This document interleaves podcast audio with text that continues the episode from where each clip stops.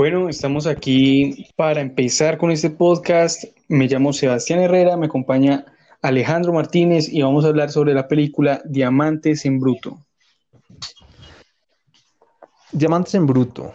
Eh, esta es, los directores de esa película son los hermanos Satfi y los guionistas son estos, los mismos hermanos, y adicionando a Ronald Bronstein. Tiene como protagonistas a Adam Sandler, que representa al personaje de Howard Radner, a Julia Fox, que un dato a resaltar es que esta es la primera película de Julia, la Kate Stanfield como Demani y Dina Menzel como Diana, que es la esposa de Howard, Eric Bosniak como Arno, que es el cuñado de Howard, el cuñado prestamista, que más adelante va a ser muy importante. Kevin Garnett, que como dato curioso se representa el mismo, representa un jugador de la NBA. La película se estrenó en el año 2019, es estadounidense, eh, tiene una duración de 135 minutos y fue distribuida por A24 en conjunto con Netflix. Esta película tuvo un costo de 19 millones de dólares y recaudó 50 millones de dólares. Vamos a hablar un poco acerca del género de la película. Eh, se habla mucho de que este es un drama, pero no sería del todo correcto afirmar que o encasillarlo solamente en un drama, porque la película tiene unos tintes de, otros géneros y es algo muy interesante, es un tema muy interesante para hablarlo. Sí, es cierto. Eh, eh, ¿tú, qué opinas respecto al género de la película? ¿Cómo lo clasificarías tú?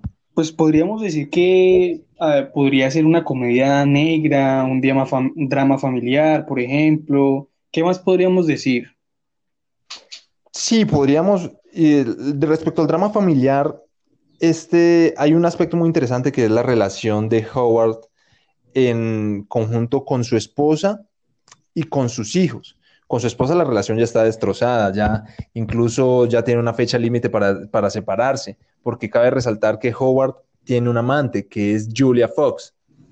Además, sus hijos, eh, especialmente la relación que tiene con la hija, la hija no lo respeta, no lo considera, no lo ven incluso con el papá. Eh, respecto al, también podríamos clasificar la película como suspenso porque yo, o por lo menos fue lo que me pasó a mí, no sé cómo, qué experiencias has tenido tú respecto a la película, pero siempre lo mantiene a uno al borde del asiento, uno siempre está emocionado como de qué va a pasar después, los personajes siempre están inmersos en unas situaciones súper fuertes que uno, que siempre van para peor, siempre van, lo van metiendo más en situaciones más y más y más degradantes. También podríamos hablar que la película es un crimen, el género es crimen, especialmente por... Hay dos personajes que introducen mucho esto, que son los, los, personajes que siempre están persiguiendo a Howard, los dos cobradores que contrata a Arno, que son, podría decirse, parecen unos gangsters. Sí, es cierto. Sí, es, es cierto lo que dices. Eh, la película, pues sí es muy emocionante. Eh, uno sí se ve inmerso como en la, en la trama o en, en la velocidad en la que se desarrolla la película es muy envolvente y lo atrapa a uno. Eh, en ese sentido, pues digamos que yo diría que es una película difícil de catalogar dentro de un género en específico, pero que sin duda alguna es una película muy emocionante y es pues genial verla. Mm. Claro, y algo, algo que se me olvidaba resaltar es que también se puede clasificar como una comedia negra. Tú no sé si te diste cuenta, pero hay momentos, y especialmente para esto sí es muy, muy importante o da, da como un plus que hayan, que el actor principal, que el protagonista de la película fuera Adam Sandler. Porque incluso dentro de todas las situaciones que están, las situaciones tan tensas y tan serias en las que nos mantiene inmersos la película, hay momentos graciosos. Y un ejemplo claro es en la, en la reunión familiar en la que está Adam Sandler con, está Howard con su esposa y es un momento súper serio, es un momento súper tenso y Adam Sandler coloca una de las caras de Adam Sandler en sus comedias. tiene, tiene algunos momentos así que son, eh, son graciosos. Sí, tienes toda la razón, como que a pesar de todas las dificultades, eh, pues no, no, hace ni siquiera un chiste, no hace ni siquiera uno de sus clásicos chistes obscenos o escatológicos, sino que simplemente una expresión como una cara de estúpido la que le pone a, Dina. Y eso, sinceramente, a mí me hizo reír mucho, como que me di cuenta de que ahí los directores quisieron meterle un toque humorístico a la situación y pues eh, vale la pena verla sin duda alguna. Ya entre, entremos a hablar de pronto sobre el argumento, la trama de la película. Mm, yo creo que es importante mencionar como que la película tiene varios momentos, como que al principio, aproximadamente en 2010, nos contextualiza la película, unos mineros judíos etíopes eh, encuentran un ópalo negro eh, y ellos pues como que se encargan de extraer este tipo de minerales sin que sus empresarios o sus contratistas eh, se den cuenta, que vale la pena mencionar que son de China, como los empresarios que, están gestionando esta mina. Eh, y estos, estos judíos etíopes envían, por medio de internet, se comunican con Howard, que pues es un ludópata, es un adicto al juego, es como un apostador compulsivo, y ellos se contactan con él por internet y le hacen llegar hasta Nueva York, el centro de Nueva York, eh, esta pues gema tan extraña. Eh, como, un punto aparte, quisiera hacer, eh, no sé si te fijaste la relación, la explotación que existe hasta esos judíos etíopes en esa mina. Incluso para poder extraer el ópalo sin que sus jefes se den cuenta, uno de ellos se destroza la pierna, se la quiebra para así generar una distracción mientras el resto sacan la, sacan la gema para poder venderla. Sí, exacto, como que vemos que, bueno, a primera vista uno podría decir como que pasó un accidente, pero después nos damos cuenta de que todo estaba organizado para que los, los mineros y los empresarios chinos eh, perdieran la atención como dentro de la mina y otros dos mineros pudieran ir a extraer la piedra preciosa. Como que nos damos cuenta igual más adelante en la trama cuando Kevin Garnett habla con Howard, nos damos cuenta como que eh, Kevin le reclama a Howard precisamente eso, que él compró una piedra eh, por 100 mil dólares aproximadamente y tenía un precio de especulación de eh, un millón de dólares, más o menos. Entonces, eh, Kevin le reclama a Howard precisamente eso, que cómo pudo ser tan avaro de darle solo un 10% del precio que él estimaba que iba a tener la piedra. Entonces, como que nos damos cuenta que hay una serie de dinámicas de explotación, de globalización, de comercios ilegales, de tráfico de cosas, de... Claro, y en ese punto Howard incluso, incluso le dice, pero es que mira que lo que yo les pagué, esos 100 mil dólares, eso no se lo ganaban ni en cinco vidas ellos trabajando. Sí, es terrible. O sea, de verdad es una película que además de tenernos entretenidos con su trama, nos invita a reflexionar sobre otras cosas que están pasando en la contemporaneidad. Eh, claro, es un trasfondo, tiene un gran trasfondo, incluso nos, nos remite al tema de la discriminación que existe respecto de los judíos israelíes en relación a los judíos etíopes, que es un tema también delicado de tratar. La película sí, el trasfondo de la película nos muestra unos temas de, un debate interesante también. Sí, es cierto, es, muy cierto lo que mencionas. Como que, bueno, la trama, si uno la ve a, simple vista, como que es una trama de acción común y corriente, pero ya cuando nos detenemos un poco a pensar sobre los temas que se tocan, sí, son temas de interés eh, actual, son temas de, que están sucediendo en, en este momento y pues es muy válido tratarlos digamos que eh, este adicto al juego de Howard eh, quería este dinero que le iba a dar la, piedra para poderle pagar 100 mil dólares que le debía su cuñado prestamista Arno, que es interpretado por e-, Eric Bogosian. Entonces, como que él siempre estaba buscando más y más dinero, más y más dinero. Nos vemos eh, envueltos en una cantidad de préstamos extraños, de empeñar cosas, relojes, empeña incluso lo que ni siquiera es de él, sino que se lo dejan guardando. Entonces nos damos cuenta de que él en realidad ni siquiera tiene dinero, sino que simplemente se encarga de mover ese dinero, de mover esas mercancías, y es como que siempre la especulación. Entonces, como que claro, la película, la película siempre nos introduce como una serie de, de, relación, una relación de, de, acciones. Entonces, una acción desencadena eh, una cantidad de situaciones tremendas que siempre, y, el personaje Howard tiene como especialidad para siempre tomar las peores decisiones que tiene. Siempre, entre las que puede elegir, siempre toma la peor. Y esto es lo que va desencadenando y se va hundiendo cada vez más y más y más y más producto de sus acciones. Eso es lo que nos muestra la película. Sí, es cierto. Entonces, como que esas acciones equívocas, que son súper torpes pues por parte del protagonista principal, eh, le dañan la vida marital con su esposa Dina, como tú lo mencionabas, habían acordado divorciarse después de las Pascuas.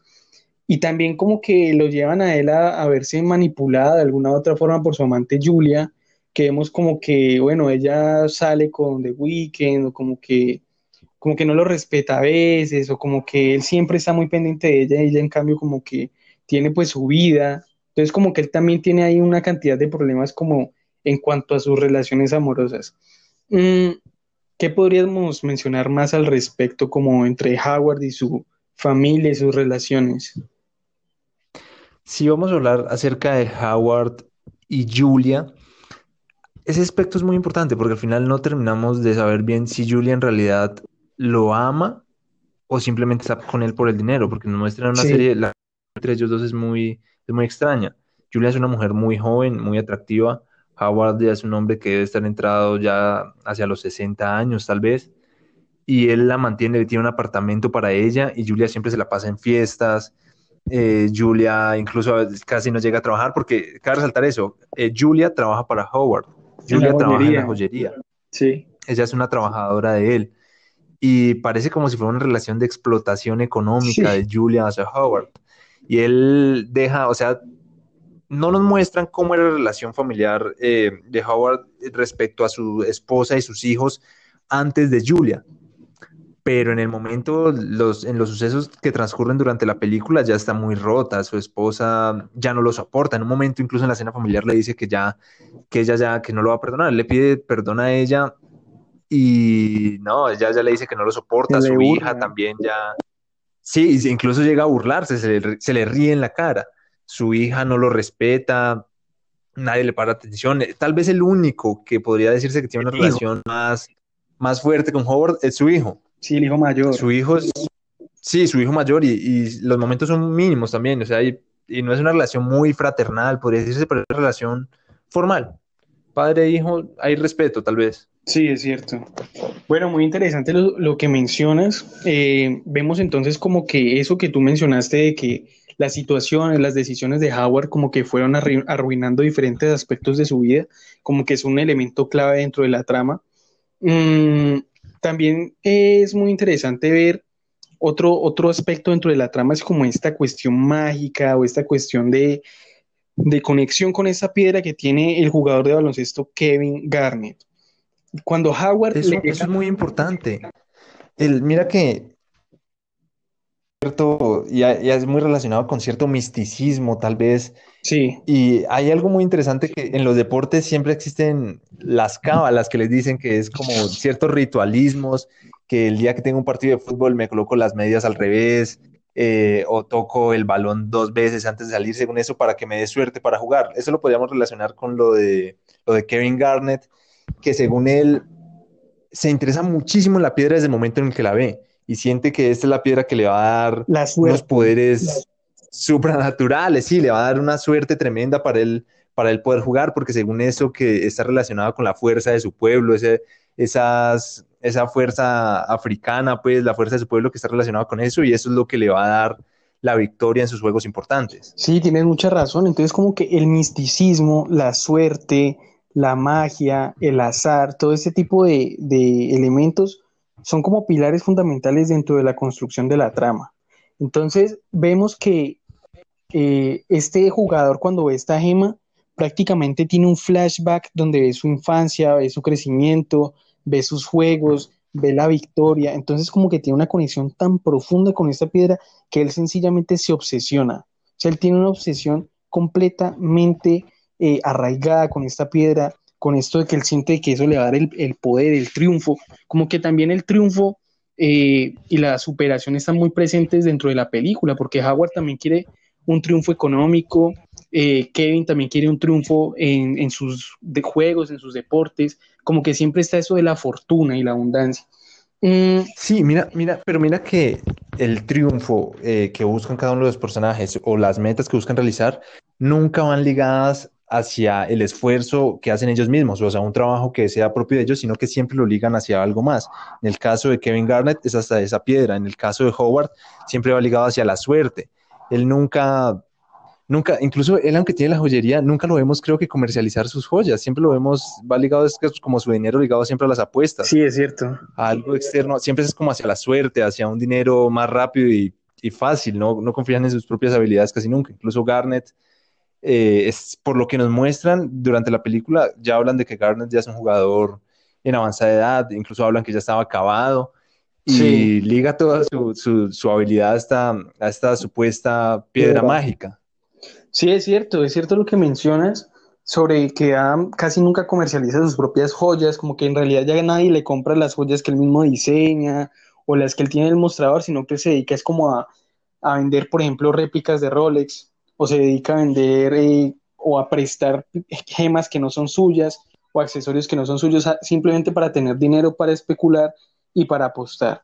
Entonces, eh, vemos que el, protagonista, Howard, siempre de alguna u otra forma le llega dinero. O sea, bien sea porque él empeña un anillo, bien sea porque él eh, empeñó algo que no era de él y le, dieron dinero. Entonces, como que él tenía el dinero suficiente en muchas ocasiones para pagarle a su cuñado Arno. O sea, él tuvo el dinero, pero por esa, esa ambición, por ese querer tener más, eh, nunca le pagó a los prestamistas, nunca le pagó a estos cobradores de Arno, sino que siempre como que los fastidiaba, siempre decía, ah, sí, te voy a pagar, oh, sí, aquí tengo tu dinero, pero nunca les dio el dinero y simplemente, o sea, el cuñado ni siquiera pero fíjate que Fíjate que el dinero nunca era de Howard, él siempre trabajaba con el dinero de los demás e incluso conseguía dinero a causa de generar otra deuda con otras personas siempre, o sea, el dinero que él manejaba siempre iba acrecentando su deuda. Sí, es cierto. Siempre el dinero que él adquiría era a causa de una deuda más y más y más grande y con más y más personas.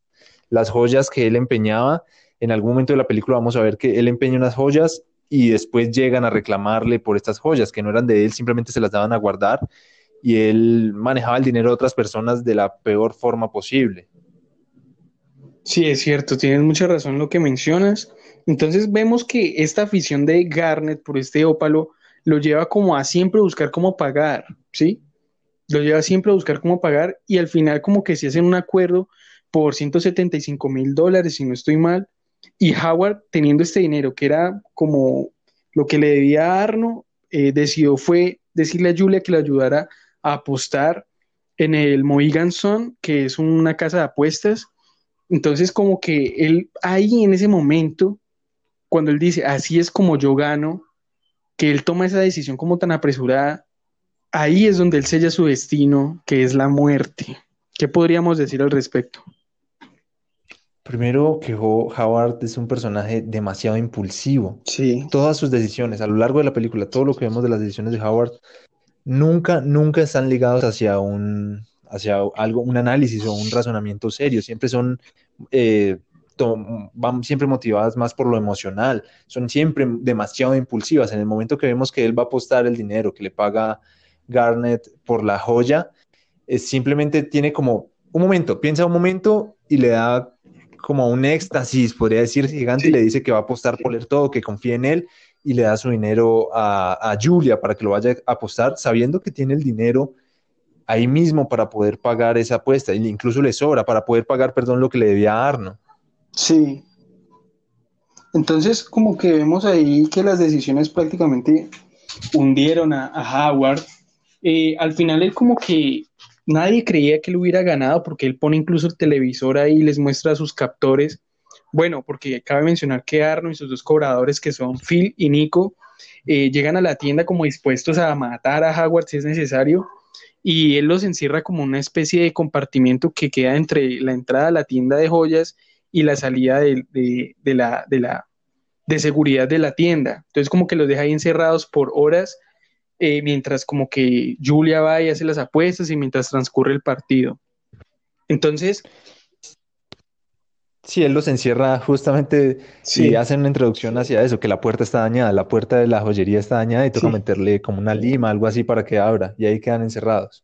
Sí, ellos quedan ahí encerrados, entonces como que él fastidia tanto y nadie cree, o sea, Arno incluso se alegra por Howard porque se ganó como un millón o más de dólares y pero sus, sus cobradores que son Phil y Nico como que están fastidiadísimos y llega de un momento a otro, o sea, como que la película nos ha tenido en un, en un clímax, pues como que siempre va más, hay más dinero, hay más estrés, hay más acciones, hay más eh, toma de decisiones impulsivas, y de un momento a otro llega Phil, saca un revólver y le mete un tiro en la cabeza a Howard.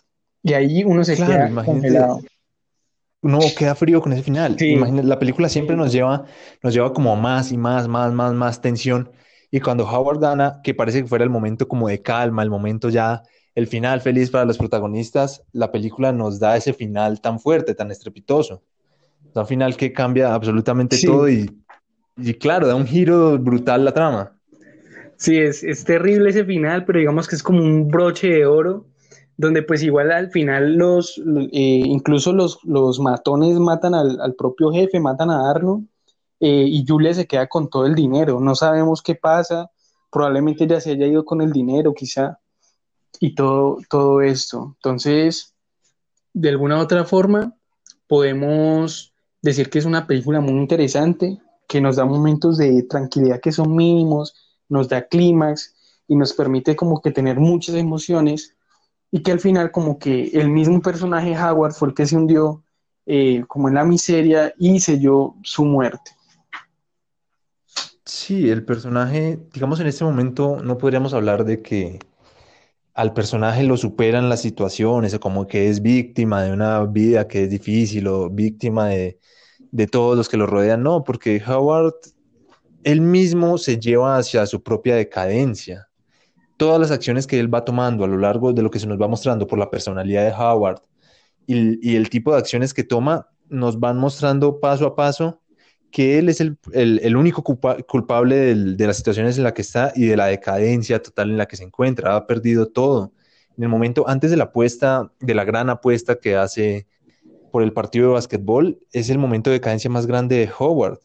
Eh, estaba golpeado, llega a la tienda, está desesperado, empieza a llorar, se rompe prácticamente, no sabe qué hacer.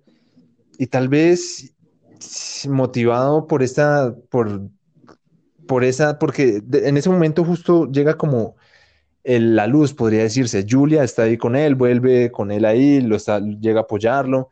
Llega Garnet también y le da el dinero por el ópalo. Y tal vez por ese momento de euforia tan grande es que él toma la decisión de hacer la apuesta nunca lo piensa, nunca piensa las cosas bien. Sí, es cierto. Tienes razón. Como que esa es la lectura que podemos hacerle al personaje. Podemos como que decir que es impulsivo, que como que los momentos de euforia eh, no lo dejan ver con claridad.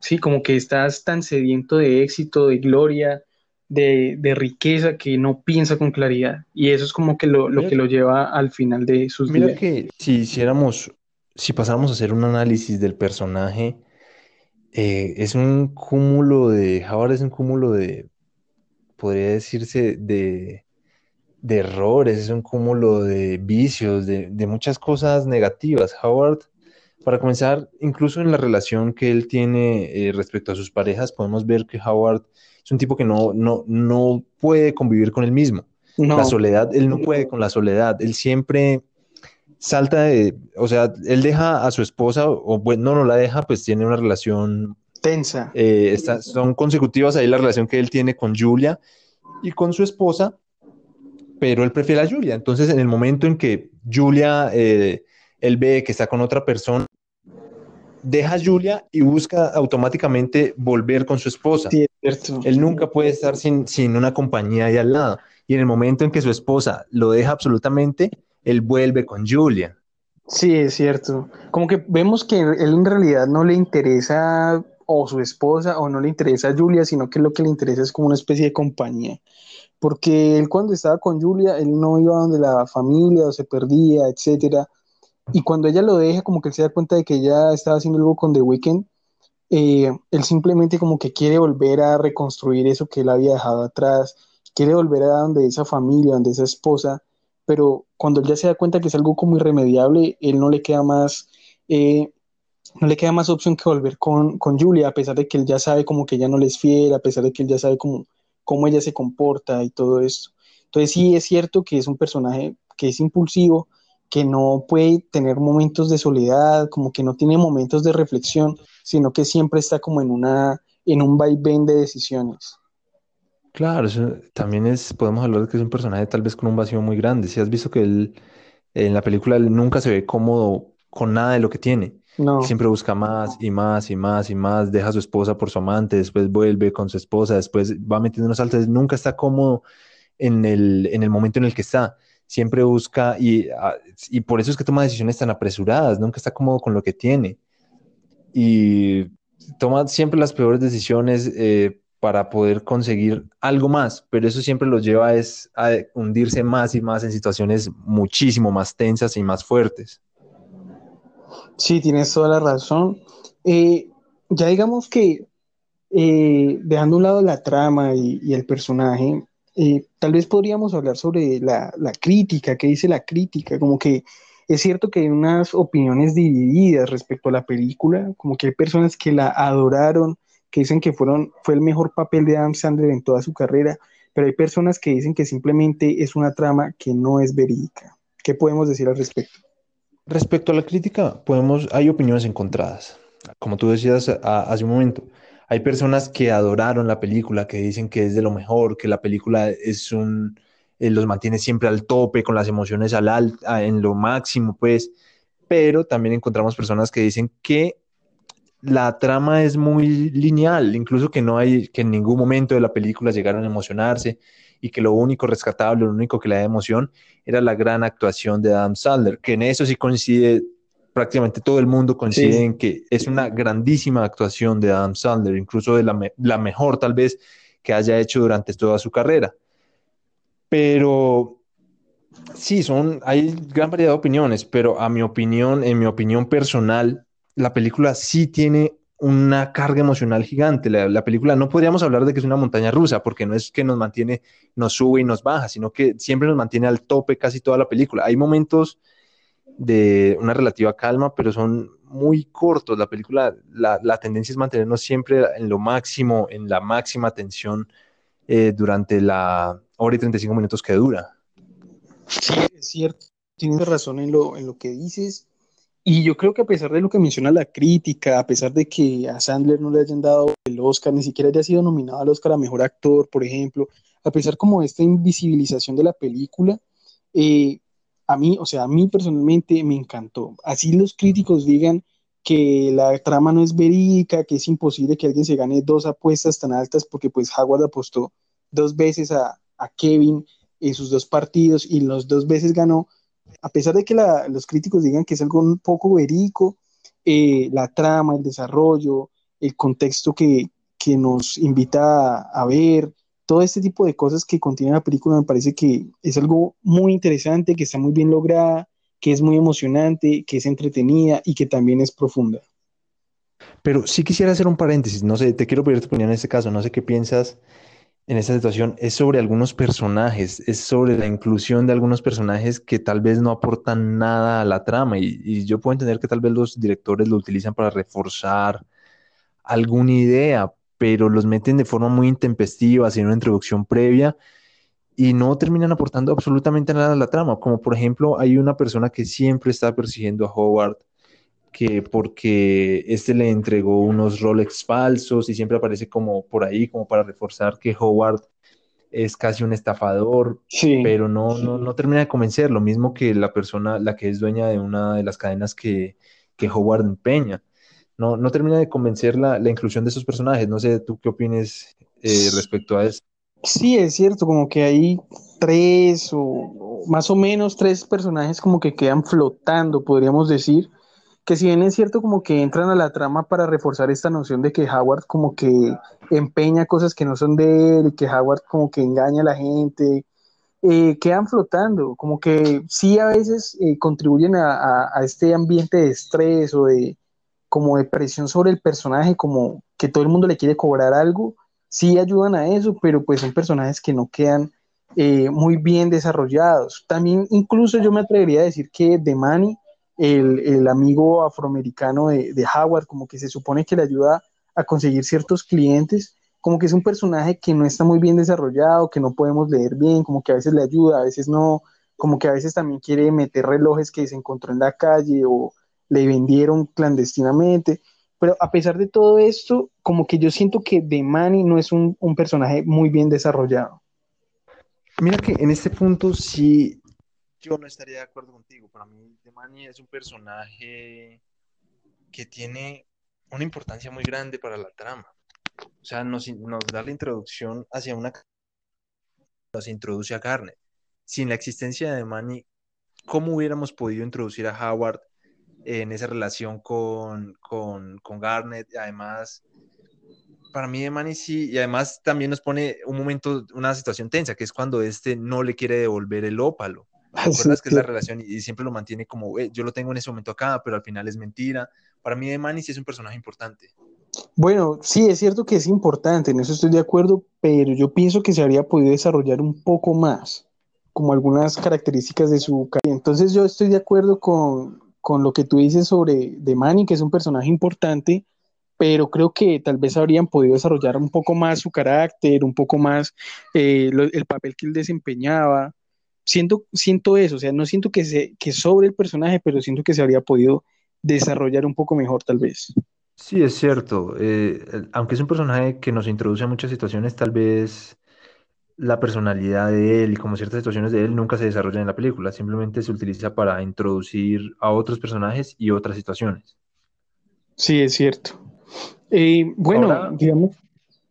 Podríamos hacer una parte ya y pasar respecto a los directores. Hablemos un poco acerca de los directores, algo muy breve que yo quiero resaltar es los hermanos Sadby tienen una tendencia muy marcada, tienen una forma de hacer sus cosas demasiado marcada, que es películas que dentro de la narración transcurren muy poco tiempo, uno o dos días, y en estos nos meten muchas, muchísimas emociones, muchísimas situaciones, entonces cargan al espectador de, de emoción, lo mantienen siempre al borde del asiento, y los personajes siempre los mantienen, los meten en situaciones cada vez más tensas para así generar esa misma emoción que se ve reflejada en la pantalla.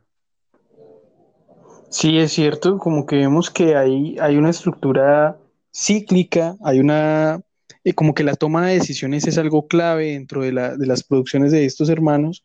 Y también quiero mencionar como que la ciudad de Nueva York se constituye como el escenario predilecto para la generación de sus propuestas cinematográficas. Entonces vemos como que la ciudad no es simplemente un escenario eh, que es testigo de lo que ocurre, sino que en sí misma la ciudad determina el comportamiento de, los personajes, determina las acciones de esos personajes y como que a pesar de que no influye muy directamente, eh, sí está ahí presente, como que podemos sentir que la ciudad juega un papel fundamental y como que también hace parte del argumento central de las propuestas de estos directores. Cabe resaltar que los hermanos Sadby nacieron y crecieron en Nueva York y en sus películas se ven reflejadas muchos aspectos de ellos. Por ejemplo, ellos son judíos y para que protagonizara su película buscaron un actor judío, que hay que recordar que Adam Sandler es judío también.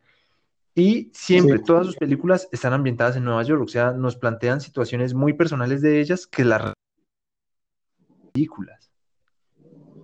Sí, es cierto, esto es muy interesante y, creo que, pues, básicamente la película que, de la cual hablamos en esta oportunidad es una película que vale la pena ver. Es una película que es emocionante, es entretenida, sugiere lecturas globales, sugiere lecturas eh, de la contemporaneidad, por ejemplo, de ciertos problemas económicos, políticos, raciales. También nos sugiere como unas reflexiones, como no, cómo nuestras decisiones nos pueden joder la vida o cómo nuestras decisiones nos pueden favorecer o desfavorecer, ¿no? Entonces creo que es una película que tiene muchas lecturas y que es muy interesante de apreciar. Claro, y con esto ya, ya me despido, nos despedimos más bien. Desde este podcast recomendamos abiertamente la película, recomendamos totalmente, es una película que se va a disfrutar mucho, te va a mantener, te va a cargar siempre de emociones, nunca te vas a aburrir.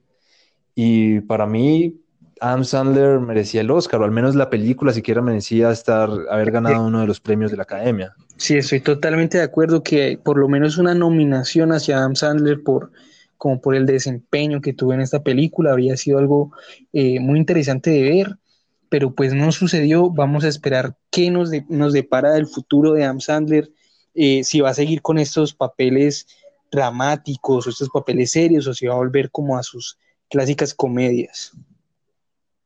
Claro, es muy, es verdad, es interesante ver qué va a pasar con la carrera de Adam Sandler. Y ya estamos, con esto nos despedimos ya. Fue un placer haber hecho este podcast contigo. Sí, y en los próximos días, eh, pues estén esperando porque vamos a seguir subiendo más contenido, analizando más películas de los hermanos Sadby, así como de otros directores. Sí, es cierto, los invitamos como a que compartan este contenido, si les gusta el cine, suscríbanse a nuestros canales, vamos a seguir hablando de directores, como lo mencionó Alejandro, primero de los hermanos Safdie, después vamos a hablar como ya de Tarantino, de otro tipo de directores, eh, y vamos a hacer de nuevo como lecturas de los personajes principales, y vamos a seguir como con estas dinámicas, vamos a hablar de nuestras opiniones personales, y nos vemos en una próxima ocasión. Que estén muy bien, que estén muy bien todos los que nos lleguen a escuchar y ha sido un placer hablar para ustedes.